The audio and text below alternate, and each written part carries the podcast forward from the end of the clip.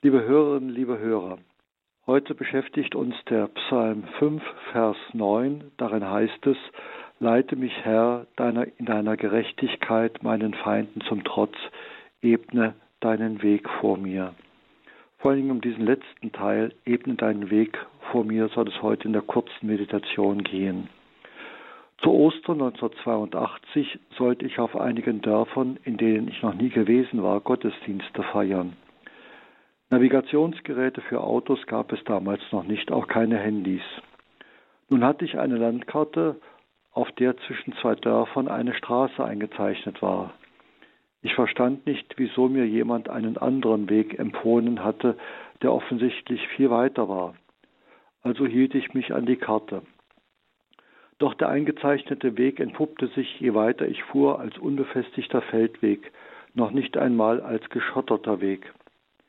Den Kirchturm schon in Sichtweite steckte ich fest. Alles Vorwärts- und Rückwärtsfahren führte nur dazu, dass irgendwann die Räder tief im Schlamm steckten und ich mit der Bodenwande des Autos auf dem Schlamm aufsaß. Also krempelte ich meine Hosenbeine hoch und stieg aus dem Auto. Die Schuhe versanken im Schlamm, wenn auch nicht so tief, wie ich ursprünglich befürchtet hatte. Mit total verdreckten Schuhen und 20 Minuten Verspätung erreichte ich die evangelische Kirche, in der der katholische Gottesdienst stattfinden sollte. Nachdem ich nicht pünktlich erschienen war, hatten die Gläubigen angefangen, den Rosenkranz zu beten. Sie waren sichtlich erleichtert, als ich auftauchte. Ich erklärte kurz, was passiert war, dann feierten wir die Ostermesse. Nach der Messe fanden die Gläubigen einen hilfsbereiten Landwirt, der mich mit seinem Traktor aus dem Schlamm bis in das Dorf zog. Von dort aus konnte ich dann allein weiterfahren. Ebne deinen Weg vor mir. Nach diesem Erlebnis klang da etwas ganz existenziell Erfahrenes mit beim Beten. Das Dorf schon zu sehen und doch nicht hinzukommen, das war eine ganz eigenartige Ohnmachtserfahrung. Aber auch im übertragenen Sinn kann es solche Ohnmachtserfahrungen geben. Für den jungen Schüler und Theologiestudenten Giovanni Bosco aus Becci war die Armut ein schwieriges Hindernis auf dem Weg zum Priestertum. Für den späteren Pfarrer von Ars war seine mangelnde Intelligenz ein unüberwindbar scheinendes Hindernis auf dem Weg zum Priestertum. Ebne deinen Weg vor mir.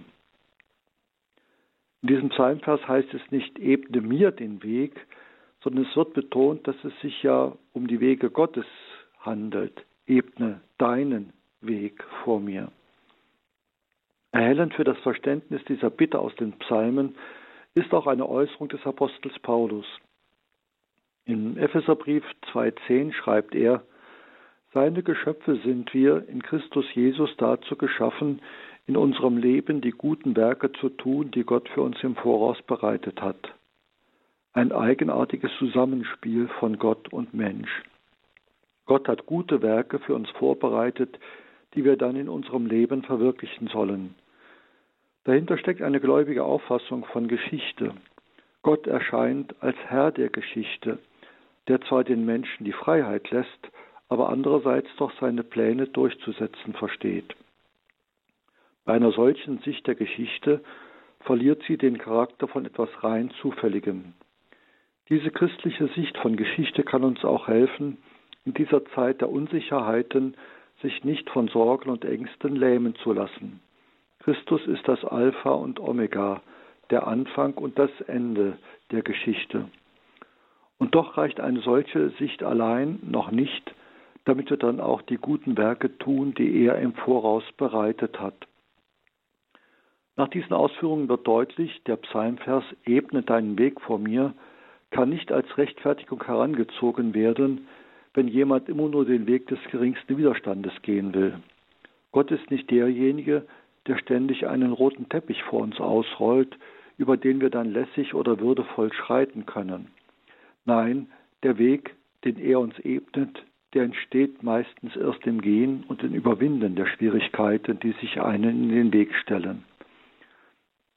Neulich hatte ich ein Gespräch mit einem Entwicklungsingenieur einer bekannten deutschen Automarke. Für ihn lagen der Reiz und die Herausforderung seines Berufes genau darin, immer wieder neue Wege zu finden und zu gehen. Er würde total unzufrieden werden, wenn er Tag ein, Tag aus bei der Endmontage immer die gleichen Handgriffe auszuführen hätte. Sein Satz, den er sich immer wieder vor scheinbar unlösbaren Problemen sagt, lautet, die Lösung gibt es schon, ich muss sie nur finden. Auch die Gründung der Schönstadt-Patres in der ehemaligen DDR ist für mich eine Wirklichkeit geworden für die Ausdeutung dieses Psalmverses, Ebne deinen Weg vor mir. Die wenigen Schönstadtpriester in der DDR opferten viele Jahre ihren Urlaub, um für uns Jugendliche oder Familien entsprechende Tagungen, Exerzitien und Kurse anzubieten. Doch an den Sonntagen mussten sie ihren Dienst in den Verein versehen. Aus dieser Not heraus, dass es keine Priester gab, die ganz freigestellt waren für die Betreuung der verschiedenen Schönstadtgemeinschaften, hatten sich 1970 einige Theologiestudenten und Priester in Ostberlin mit einem Schönstadtpater getroffen, um über diese junge Gemeinschaft, die Patres waren erst 1965 als jüngste Schönstadtgemeinschaft gegründet worden, Näheres zu erfahren. Doch wie sollte eine solche Gründung in der DDR möglich werden? Man konnte ja nicht einfach mal für zwei Jahre in den Westen fahren und dort am Noviziat teilnehmen. Das war interessanterweise polnischen Theologiestudenten möglich. Und so kam es in Polen Anfang der 70er Jahre zur Gründung unserer Gemeinschaft. Es war ein abenteuerlicher Weg vom ersten Treffen im Februar 1970 bis zur offiziellen kirchlichen Errichtung unserer Gemeinschaft in der DDR im Juni 1978. Darüber habe ich früher mal in Radio Horeb ausführlich erzählt.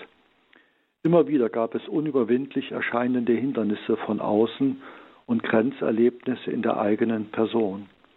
Als ich dann nach heftigem Auf und Ab im Juni 1980 zum Priester geweiht wurde, da war für mich klar, der Herr hat seinen Weg vor mir geebnet.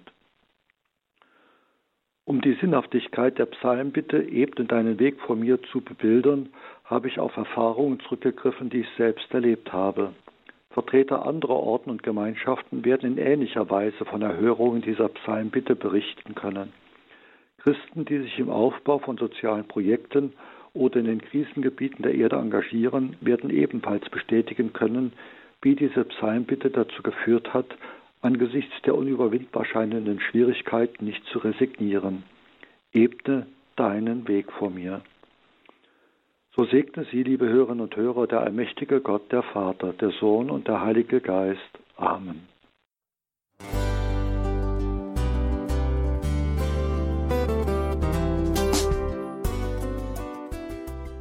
Liebe Zuhörerinnen und Zuhörer, Vielen Dank, dass Sie unser CD- und Podcast-Angebot in Anspruch nehmen.